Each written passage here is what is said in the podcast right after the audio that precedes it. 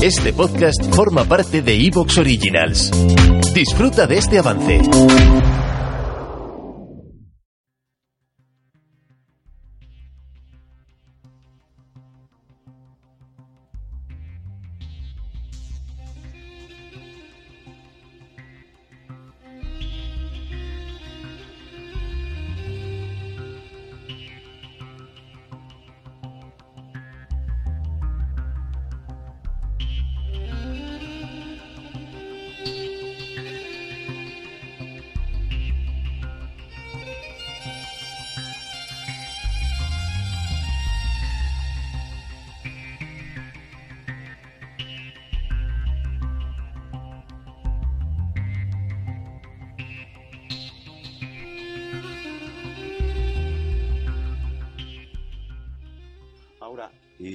Dos como- consejos. Los dos consejos. Venga. Uno es la risa.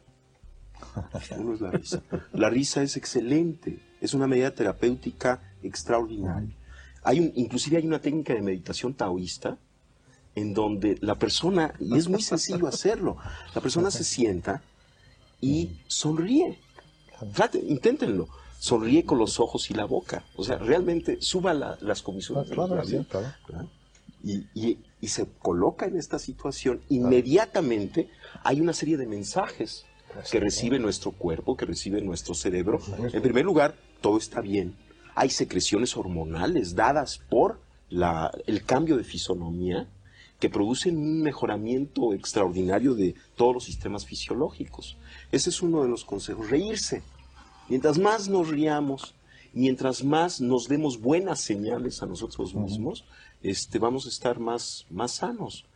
Y el segundo es la observación, que eh, quizá en combinación con la risa pueda ser una medida terapéutica excelente. Somos capaces de observar eh, inclusive aquello que pensamos que no se puede observar. Por ejemplo, en principio pensamos que no podemos observar nuestra actividad cerebral y sin embargo hay una técnica budista, el vipassana, que enseña a una persona que la practica a observar su propia actividad cerebral. Y esta es una experiencia, sobre todo para un neurofisiólogo, extraordinaria. ¿no? El ser, el darse cuenta de que tiene un mecanismo de observación que le permite, por ejemplo, ver su propio cerebro. No solamente su propio cerebro, su actividad glandular, que le permite sentir su cuerpo eh, parte por parte hasta lograr tener una imagen corporal unificada. Y lo que sabemos, y a partir de estas técnicas, es que el hecho de observar, por ejemplo, un tejido enfermo, un dolor, y observarlo con ecuanimidad, con calma, tiene un efecto de eh, sanación. Entonces, este es, el, este es la segunda, el segundo consejo. Buenas. Hoy hemos comenzado escuchando los dos consejos que Jacobo Greenberg nos dio hace más de 30 años en una intervención televisiva con Sánchez Dragó. Reír y observar. Vamos, al alcance de la mano de cualquiera, en todo momento y situación. Y gratis. Bueno. Como ya sabéis, este es el tercer capítulo en el que me estoy centrando en Jacobo Greenberg y su legado. En el primero de ellos procuramos conocerle más a fondo y lo que decía sobre la conciencia, su eje central de obra e investigación. Jacobo nos decía cómo a pesar de que la conciencia no se puede definir, puede conceptualizarse como lo que está por detrás de cualquier acto perceptual, lo que sostiene la cualidad misma de la experiencia. En el capítulo anterior estuvimos viendo tanto la introducción como el primer capítulo sobre la estructura del espacio del libro de la teoría sintérgica de Jacobo Greenberg. Si no lo habéis escuchado, os invito a que lo hagáis antes de continuar con este, ya que su comprensión es previa al avance de la teoría que seguiremos tratando hoy. Si recordáis, allí hablamos de la latiz, qué es y cómo funciona respecto de la estructura del espacio. Para Greenberg, la latiz, que es un enrejado o celosía, es la estructura fundamental del espacio. Debe poseer una capacidad de inclusión informacional colosal para permitirle contener toda la información del universo en cada uno de sus puntos, en coherencia y simetría.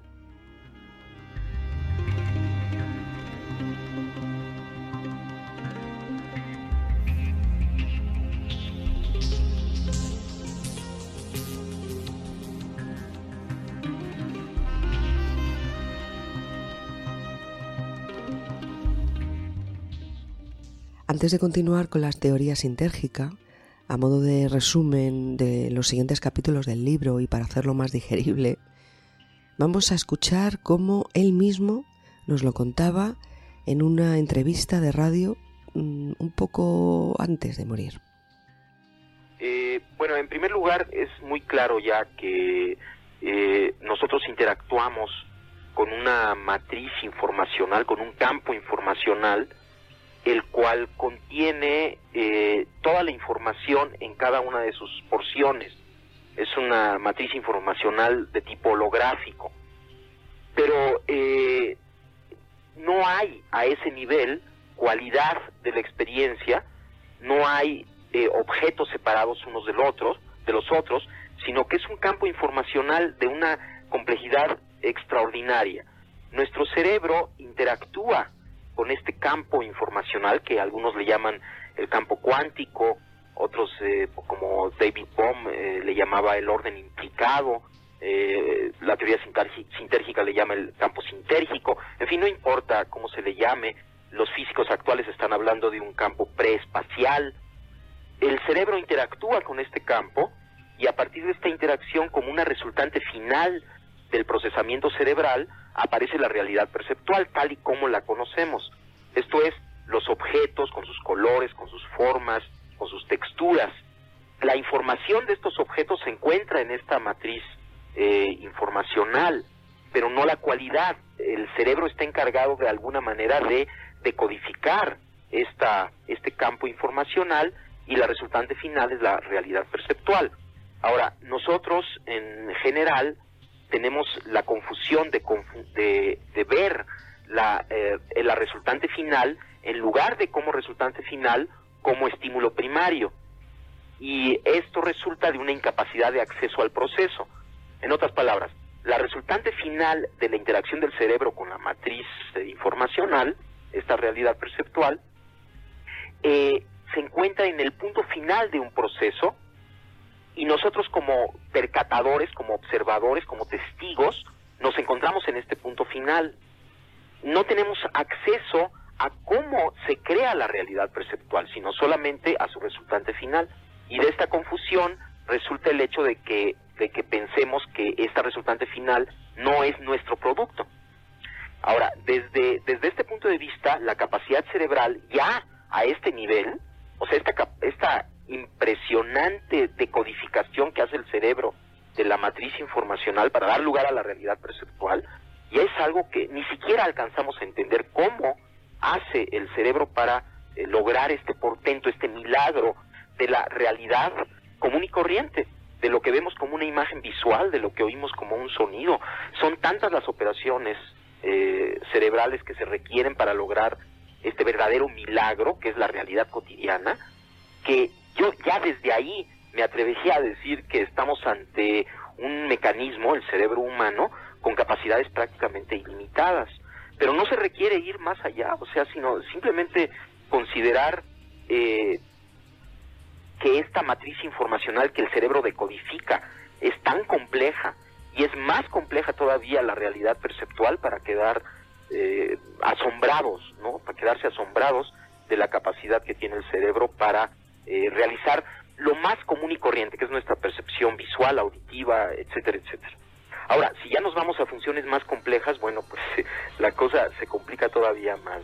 De tal forma que sí, desde un punto de vista fisiológico, no alcanzamos ni siquiera a entender eh, cómo, cómo hace el sistema para eh, funcionar en la manera cotidiana en la que lo hace, de tal forma que atreverse a decir que hay un límite para este funcionamiento yo pienso que es demasiado atrevimiento. El capítulo 2 del libro trata sobre el campo neuronal y su estructura. Comienza con una explicación de la evolución del cerebro humano basado en su capacidad de experimentación y de codificación del mayor número de bandas sintérgicas.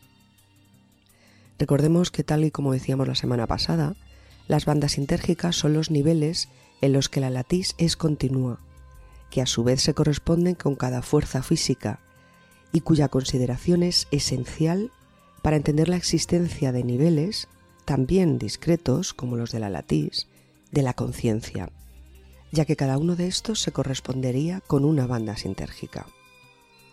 Respecto a este último paso de la teoría expuesto por Greenberg, he de decir que tal y como os comentaba ya la semana pasada, hecho en falta eh, una mayor rigurosidad científica.